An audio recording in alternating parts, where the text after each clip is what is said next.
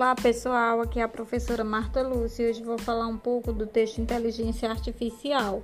Esse texto é um editorial, apresenta uma argumentação, só que a tese apresentada nesse texto corresponde ao ponto de vista defendido pelo jornal Folha de São Paulo e não à opinião do autor do texto.